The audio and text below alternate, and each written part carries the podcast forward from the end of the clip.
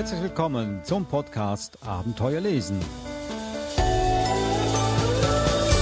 Ich bin Adrian Pitzko und mit mir sitzt auch Eva Mura. Hallo Eva. Hallo Adrian. Wir haben heute wieder Bücher da für Sie, Kinderbücher, denn darum geht es ja auch in unserem Podcast. Nicht nur, dass es Bücher gibt und dass sie Geschichten sind, sondern auch, was man mit, denen, mit den Büchern macht und wie man sie liest, wie man sie vorliest und vor allem auch, welche Bücher man lesen sollte.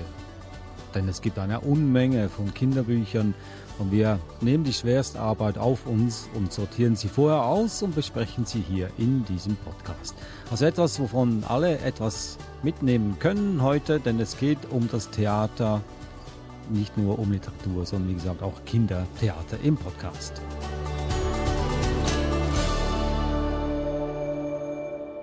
Und da frage ich mich jetzt, was hat Kindertheater mit Kinderliteratur zu tun? Ganz, ganz viel. Ganz viele Kinderbücher sind ja fürs Theater geschrieben worden oder, oder inszeniert worden. Und über das Theater kommen ganz viele Kinder auch zum Lesen. Oder umgekehrt, Kinder lesen Bücher und spielen dann Theater. Also es kann in beide Richtungen gehen und ist ganz, ganz wichtig. Wir hatten mal eine Episode, da ging es darum, wie kann ich mein Kind dazu verführen zu lesen, weil mein Kind lesefaul ist. Das wäre auch eine Möglichkeit, dass man das Kind ins Theater schleppt vielleicht nicht schleppen, aber animieren, ins Theater zu gehen. Ja, aber ja. Kinder mögen ja Theater. Ja, ich kenne kaum ein Kind, das nicht Theater spielen ja. möchte. Also um dieses Thema geht es heute und wir haben auch dazu entsprechende Bücher, also nicht äh, wie man Kindertheater macht, sondern äh, es ist themenbezogen. Du hast ein ganz spannendes Interview mit einer Theatermacherin in äh, Österreich geführt. Ihr Name Angelika Ladurna. Und wir werden dann im Anschluss dieses Interviews dann noch äh, etwas aus einem Buch vorlesen. Und zwar aus dem Buch Der kleine Drache Kokosnuss und die Wetterhexe von Ingo Siegner. Warum gerade Drache? Dieses Jahr haben die Komödienfestspiele ein Kindertheaterstück im Programm, das die meisten Erwachsenen, die uns zuhören, kennen werden. Und zwar geht es um den Grisou, der kleine Drache, der Feuerwehrmann werden möchte. Das ist eine Zeichentrickserie aus den 70er Jahren, eine italienische Serie. Wahrscheinlich kennst du Calimero, das ja. kleine Küken. Ja. Das sind dieselben Autoren. Und die Komödienfestspiele in Portia, die machen dieses Jahr Grisou, den kleinen Drachen. Und da haben wir uns gedacht, ich bringe einfach noch andere Drachenbücher mit, weil ich glaube ja, die sind alle vom Grisou inspiriert worden, die Autoren. Dann geht es jetzt also los mit dem Gespräch mit Angelika Laturna. Eva Mura hat dieses Gespräch geführt. Viel Spaß! Ich bin heute zu Gast bei Angelika Laturna. Sie ist Intendantin des Ensemble Borgia und wird uns einiges erzählen über Theater für Kinder. Darf ich Sie bitten, sich einmal kurz vorzustellen? Also, ich heiße Angelika Laturna, bin erst einmal Europäerin, Österreicherin, Tirolerin und habe die Verantwortung für das größte Sommer- Festival, was Theater betrifft, was es in Kärnten gibt. Die Komödienspiele Borzia, die eine lange Tradition haben. Die Komödienspiele gibt es seit 1961. Seit damals wird Komödie gemacht. Und von sechs Eigenproduktionen, die wir produzieren pro Sommer, mit einem circa 25-köpfigen Schauspielensemble, ist immer eine Produktion und meistens eine unserer allerliebsten Produktionen die Kinderproduktion. Warum allerliebste Produktion? Weil jeder Schauspieler weiß, Kinder sind das ehrlichste, gnadenloseste, dafür aber begeisterungsfähigste Publikum, was man sich wünschen kann. Das heißt, Kinderliteratur oder Kindertheater muss auf höchstem Niveau mit größter Liebe und Sorgfalt bearbeitet werden dann fährt man eine Ernte ein, die man selten sonst kriegt. Und wir legen den Grundstein für Herzens- und Geisteskultur. Deswegen ist mir das so wichtig. Gelernt habe ich das von meinen eigenen Kindern. Ich habe zwei Kinder, die beide schon erwachsen oder fast erwachsen sind, beide im künstlerischen Bereich tätig. Und das Erste, was ich dazu zu sagen habe, ist, etwas vom Schönsten, was man mit Kindern machen kann, ist Bücher vorlesen. Ich habe meinen Kindern bis heute lese ich vor. Ich habe ihnen vorgelesen. Meine Tochter war schon 18 immer noch vorlesen. Mittlerweile liest sie vor. Also ich kann nur alle Eltern auffordern, um eurer selbst willen und eurer Kinder willen. Es darf kein Tag vergehen, wo man sich nicht hinsetzt und die Kinder zu sich kuschelt und vorliest. Warum ist für Sie das Vorlesen so wichtig? Ich habe keine bessere Chance, Fantasie von Kindern fliegen zu lassen, als durch das Vorlesen, das gesprochene Wort, das, was im Raum klingt, ist immer frei für Bilder. Wenn ich das Wort Wiese sage oder vorlese, sehe ich eine andere Wiese als mein Kind, als Sie, die mir gegenüber sitzen, als ihr, die ihr in Australien lebt. Eure Wiese wird eine andere sein als meine Tiroler Wiese, die voller bunter Blumen ist. Vielleicht sind bei mir mehr Vergissmein nicht als bei anderen. Das heißt, die Fantasie ist ein unbegrenztes Reich. Das Zweite, was wir damit erreichen, ist eine Sprachschulung, die nicht nicht besser erreicht werden kann. Der Wortschatz von Kindern wächst wie ein Germteig, wenn wir einfach vorlesen, vorlesen, vorlesen. Das nächste, was ist, ist, wir legen einen Grundstein zu einer unbändigen Lust zu lesen. Und solange der Mensch nicht liest und solange er nicht neugierig ist, wird er auch kein Interesse an Bildung haben. Und alles das geben wir sozusagen über freudiges Beisammensein. Die Kinder kriegen eine Präsenz, sie kriegen eine Liebe. Die Mami oder der Papi nimmt sich die Zeit. Das ist etwas ganz Exklusives. Und auch auf der Universität, wenn wir Weihnachten zum Beispiel haben, lese ich meinen Studenten vor und die Bude ist voll und es wird immer thematisiert. Wie schön, mein Gott, wir müssen uns gegenseitig vorlesen. Was ist denn für Sie auch diese Verbindung zwischen Literatur und Theater? Also Theater ist ja Literatur, Theater ist ja nur der Versuch, Literatur zum Leben zu erwecken. Was aber auch nicht heißt, dass wir, das ist der Unterschied zum Film, wir lassen auch am Theater, weil unsere Mittel ja kleiner sind, viel Raum für Fantasie. Und wir hier in Porzier oder ich, ich schreibe auch ganz viele Theaterstücke für Kinder und ich denke, ich gelte für altmodisch. Ich liebe alte poetische Geschichten, wo die Kinder, ich habe sehr viel Märchen dramatisiert, ich halte Märchen für unerlässlich für den Innenraum einer menschlichen Seele. Und Kindertheater ist einfach, wie der Österreicher sagt, eine solche Gaudi. Also meine Schauspieler sagen oft, mein darf ich nächstes Jahr wieder Kindertheater machen. Und es gibt nichts Schöneres. Ich habe heuer im Sommer selber äh, im Aschenputtel die Fee gespielt. Ich liebe diese Gesichter, die übrigens bei den Erwachsenen genauso werden wie Kindergesichter, wenn es uns gelingt, eine Geschichte zu erzählen, die spannend ist, erfreulich ist, auch lustig ist, auch traurig sein darf. Es ist einfach alles drinnen. Und Literatur ist ja nichts anderes als auch der Versuch, die herumschwebende Poesie einzufangen. Das ist Theater und das ist Kindertheater. Was ist Ihr persönlicher Zugang zu Kindertheater? Mein persönlicher Zugang zu Kindertheater ist vielleicht also seit ich ein Kind bin, bin ich am Theater, spiele selber Theater und schon Max Reinhardt sagt, der Schauspieler ist ein Mensch, der seine Kindheit in den Hosensack gesteckt hat und sich damit davon gemacht hat. Also wir Schauspieler sind natürlich im Grunde wie Kinder. Und wenn man Kinder, Kindern zusieht, die man spielen lässt, die also noch spielen dürfen, mit welcher unsäglichen Ernsthaftigkeit sie das betreiben. Mit wie wenig. Sie brauchen nichts. Und ihre Fantasie ist unbegrenzt. Sie können sofort aber auch wieder aussteigen. Wenn du kommst und sagst Essen, dann ist sofort, sind alle Tiere tot, die jetzt da gelebt haben und alle Heere, die aufgestellt waren und alle Kämpfe.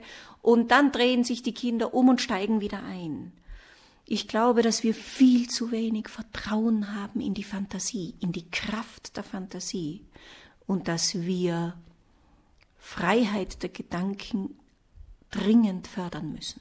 Ist das auch der Grund dafür, dass Sie bei den Festspielen einen Theaterworkshop für Kinder anbieten? Ja, natürlich. Also das ist ein, eine lange Tradition bei uns. Das nennt sich Komödienschule.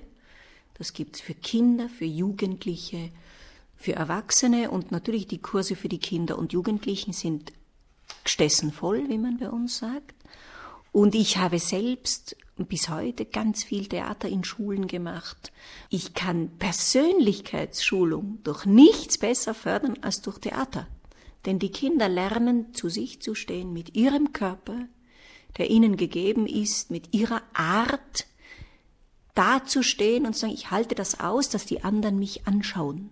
Also wir haben einen sozialen Schulungseffekt, einen geistigen Schulungseffekt, wir haben Gaudi dabei. Es wird Aussprache, Sprechen, Auftreten. Das, was ich dann viele Jahre später in Workshops mit Erwachsenen peinsamst wieder neu erkämpfen muss. Das hätten wir alles.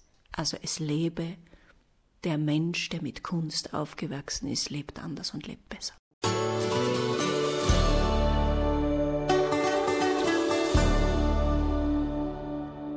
Angelika Ladurna. Sie haben ja vorhin auch angesprochen, dass Sie Märchen als Theater umsetzen oder märchenhafte Geschichten umsetzen. Wie wichtig ist dieser Stoff oder die, die Grundlage? Wie werden Bücher zum Beispiel als Theaterstücke aufbereitet? Was sind so die, die Themen, die da besonders wichtig sind? Also ich kann ja nur von mir reden und ich bin alles andere als ein Schriftsteller, sondern ich sage immer, ich bin ein Schreiberling. Ich schreibe meine Theaterstücke, weil wir sie brauchen und weil ich glaube, es ist nach wie vor ein Manko an guten Kindertheaterstücken, die je nach Situation, also es gibt Theaterstücke, die ich nur für Schulen geschrieben habe und Theaterstücke, die ich für meine Profis geschrieben habe.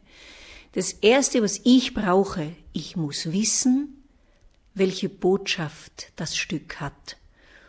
Und wenn ich mit der Botschaft nicht zurechtkomme, dann kann ich nicht schreiben, dann brauche ich gar nicht anfangen. Märchen eignen sich deswegen so, weil, wie wir spätestens seit Eugen Drewermann wissen, die Tiefenpsychologie der Märchen also unerschöpflich ist.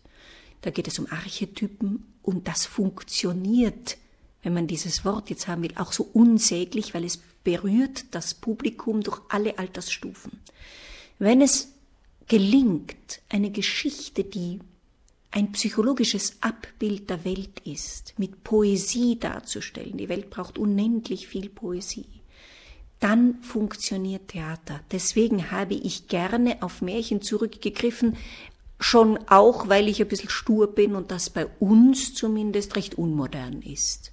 Also heute zu sagen, ich mache ich dramatisiere Aschenputtel, ist jetzt nicht der Brüller oder das kalte Herz von Wilhelm von Hauff.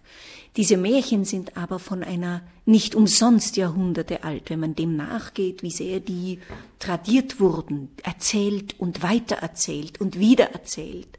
Bei uns ist ja auch die Tradition des Märchenerzählens völlig abgekommen und wenn, dann machen es nur ein paar Verrückte, die dann auch noch damit Geld verdienen, was aus meiner Sicht illegitim ist. Das Erzählen von Geschichten, was das Internet niemals, niemals ersetzen kann. Und es ist auch irrig zu sagen, ja, das wird alles irgendwann verschwinden. Weder Bücher werden verschwinden, noch Theater wird verschwinden. Ganz im Gegenteil, ich glaube, die Menschen, die mehr und mehr spüren, wir sterben, wenn wir diese Dinge nicht mehr haben und nur noch in virtuellen Welten, die wir nicht an unsere Fantasie anhängen können, leben.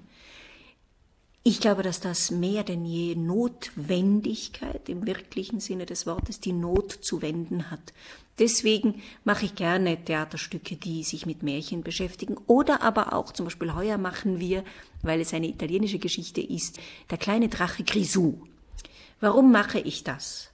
Weil diese kleine Drachenfigur einen Traum hat. Und der kleine Drache, der Feuer speit, will Feuerwehrmann werden. Also er will sozusagen sich selbst überwinden. Und die ganze Geschichte geht nur darum, dass wenn wir eine Idee, sie mag noch so schwierig und irrig sein, mit genügend innerem, innerem Feuer im wahrsten Sinn des Wortes folgen, können wir sie auch verwirklichen. Und also ich muss erst einmal die Botschaft wissen. Ich muss wissen, das aber bei allen Theaterstücken, die ich mache, ob ich es inszeniere oder schreibe oder übersetze oder fasse, ich muss wissen, warum ich das mache. Sonst geht gar nichts. Sonst wird es auch nichts und wird es, würde es schlecht. Und dann kann ich schreiben. Und dann geht es darum, dass man sich im Klaren ist, Theater lebt von Dialog. Also wir brauchen, eine Dramatisierung lebt davon, dass wir im Gespräch die Dinge erzählen. Und was es bei uns auch gibt, es gibt immer Musik, immer dafür extra komponierte Musik, die live mit zwei bis drei Musikern immer dabei ist.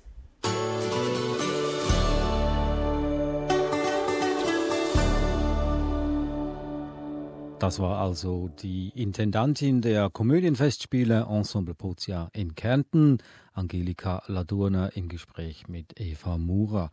Und Eva, du hast dich ja lange mit ihr unterhalten. Das heißt also, wir werden das Interview weiterführen in der nächsten Episode, im nächsten Podcast.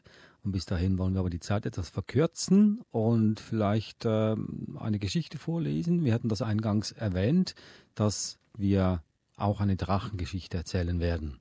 Die kleinen Drachen sind ja überall sozusagen und der kleine Drache dieser Generation ist der kleine Drache Krokusnuss. Ich finde, dass die meisten Drachengeschichten vom Grisou inspiriert sind und der kleine Drache der heutigen Generation ist eben der kleine Drache Kokosnuss. Und da möchte ich ein Stück vorlesen aus dem Buch Der kleine Drache Kokosnuss und die Wetterhexe. Also es geht darum, der Kokosnuss macht Sommerferien mit seiner Familie am Strand und dann zieht er ein Unwetter auf mit Hagelsturm und Gewitterwolken. Und es sieht so aus, als wäre der Sommerurlaub gestrichen. Und dann hat der Kokosnuss aber eine Idee. Er versucht die Wetterhexe, die diese Unwetter macht, versucht er zu vertreiben.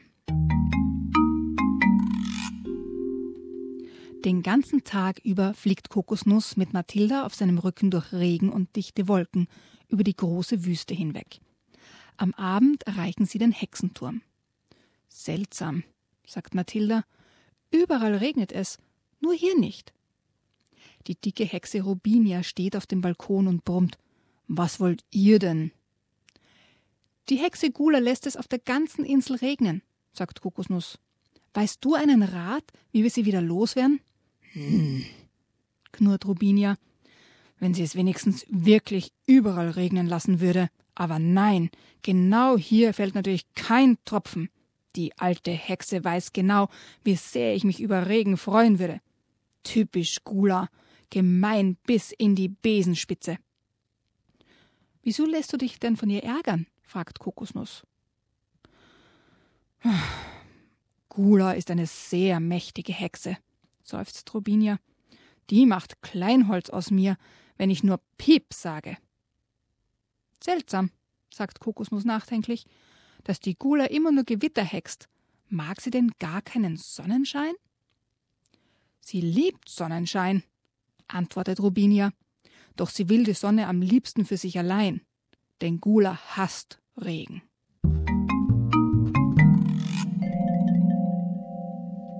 Das war also ein Ausschnitt aus dem Buch Der kleine Drache, Kokosnuss und die Wetterhexe von Ingo Siegner im CBJ Verlag erschienen.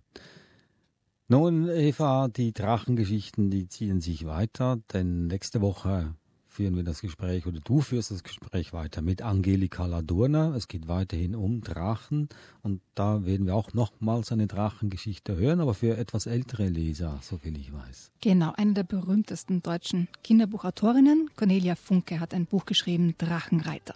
Das war es auch schon für heute. Der Podcast Abenteuer lesen. Nächste Woche wieder weiter mit Angelika Ladurna, die Intendantin der Komödienfestspiele Ensemble Pozia interessante Sachen, die sie da zu erzählen hatte, muss ich sagen. Und es wird Absolut. noch interessanter. Absolut, ja. Eva, danke, bis zum nächsten Mal. Danke, Adrian. Ich bin Adrian Pitzko und sage Tschüss, danke fürs Zuhören und weiter sagen, Sie finden uns überall auf jeder Plattform, iTunes oder Android-Plattformen, die es alle gibt in dieser sozialen Netzwelt. Bis dann, Tschüss.